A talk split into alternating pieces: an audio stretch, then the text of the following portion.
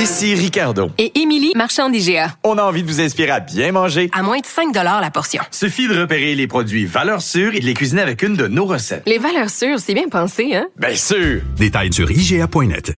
Le remède à la désinformation.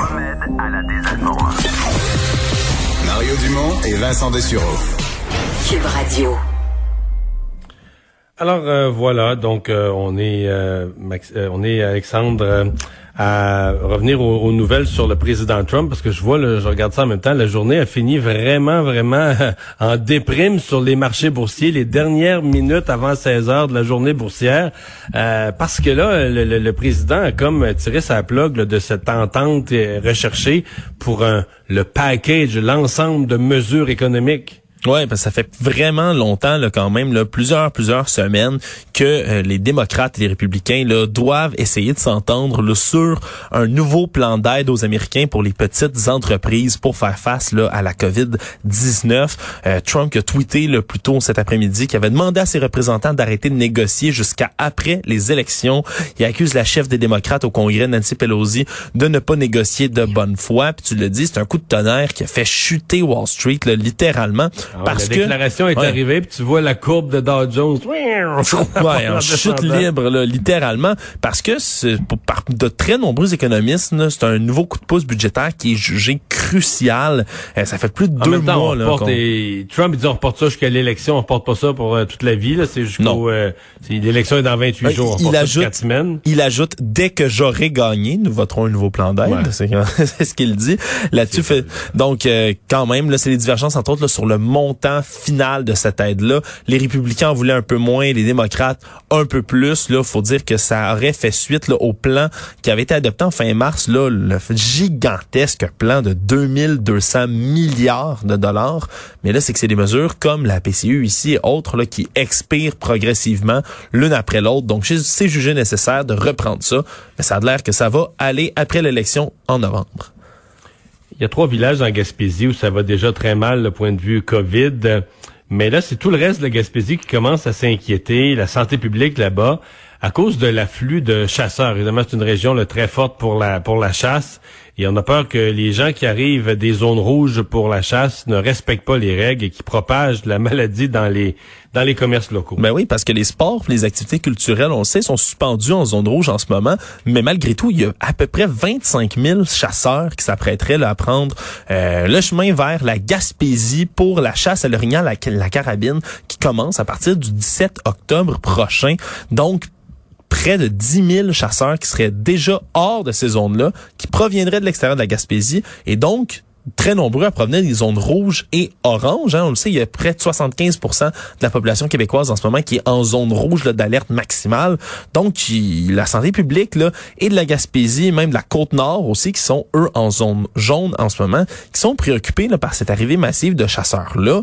Euh, ils demandent de limiter, entre autres, le nombre de personnes dans les mêmes camps de chasse, mais la grandeur du territoire, là, quand tu vas à la chasse, on s'entend, c'est difficile là, de, de, contrôler cette application de mesures euh, de distanciation-là. Là, tu vas pas les policiers, au moins, les de chasse peuvent pas. Euh, est-ce qu'ils vont au moins euh, essayer d'éviter d'aller dans tous les commerces? Parce que la probabilité, c'est que les chasseurs, puis généralement, les gens sont bien contents de ça, là, ça amène de la ça amène des, des, des, ventes euh, dans les, les stations-service, les dépanneurs, etc.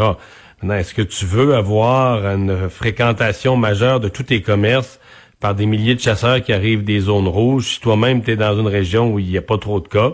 Hum. Euh, c'est certain que ça va être. Euh, mais comment gérer ça euh, Honnêtement, à moins qu'on interdise la chasse, mais là, ça va être la guerre.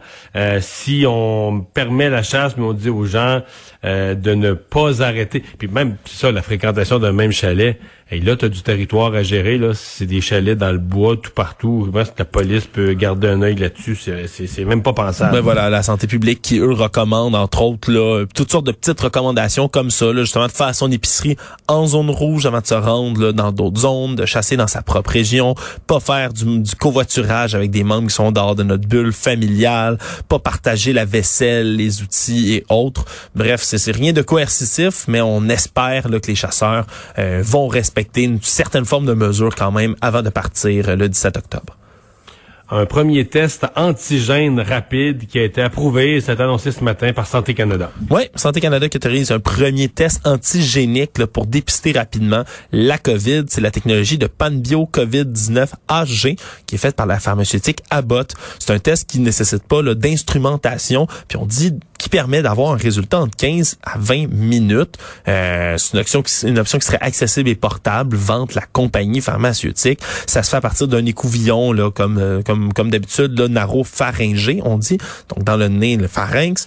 Euh, ça fournirait des résultats de tests préliminaires, dit-on, mais c'est sûr qu'il y a encore un certain scepticisme là, qui subsiste parce que euh, ça peut pas être utilisé comme seule base de traitement. Tu sais, ça prend d'autres Il peut encore avoir des faux, nég des faux positifs, faux négatifs et autres. Ça doit être associé aux observations cliniques. Les antécédents doivent être pris en compte. Donc, oui, il y a des bémols qui sont apportés, mais tout de même, euh, évidemment, plus la rapidité des tests va être de mise, mieux ça va être. Là. On se le dit d'un côté de santé publique, c'est plus facile de gérer Absolument, une pandémie absolument. quand on est capable de faire des tests rapides. Mais c'est parce que si tu peux faire des tests rapides, à la limite, là, euh, on en parlait tout à l'heure avec Benoît Masse, l'épidémiologiste, tu pourrais même, par exemple, dans le domaine de la santé, les gens qui travaillent auprès des aînés, tu pourrais quasiment imposer un test quotidien. Tu arrives travailler 15 minutes plus vite, une demi-heure plus vite, puis tu passes le test, le résultat en 15 minutes. Donc, tu t'assures, je dis pas que c'est simple, là, mais quand on aura en grande quantité, tu t'assures que les gens qui vont travailler euh, auprès des personnes vulnérables, ben, que personne entre la maladie à l'intérieur. Dans un monde idéal, on pourrait peut-être arriver à ça.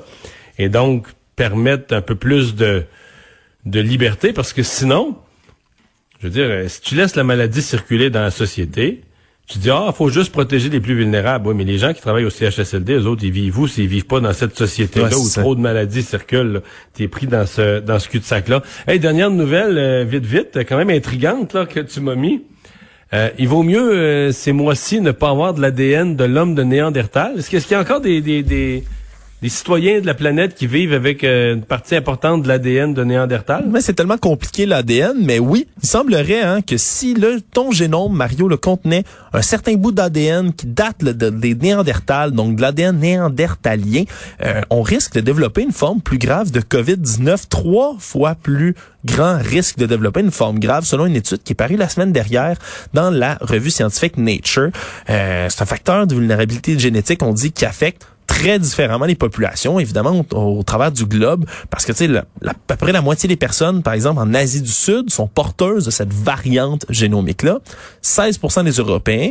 En Afrique, par contre, c'est presque 16% inexistant. des, Euro- 16% des Européens ont de l'ADN de Néandertal. C'est, ouais, c'est un certain Ah ouais. gène, là, on dit. Là, Et donc, ils sont plus à risque, ils sont plus à risque face à la COVID. Ouais, c'est une certaine région de la part des chromosomes 3 qu'on dit. Il y a six gènes là-dedans euh, qui est issu des croisements entre les Homo sapiens. On s'entend, nous, on considère souvent qu'on est les Homo sapiens sapiens, si on veut, là, c'est cette forme de l'évolution humaine-là.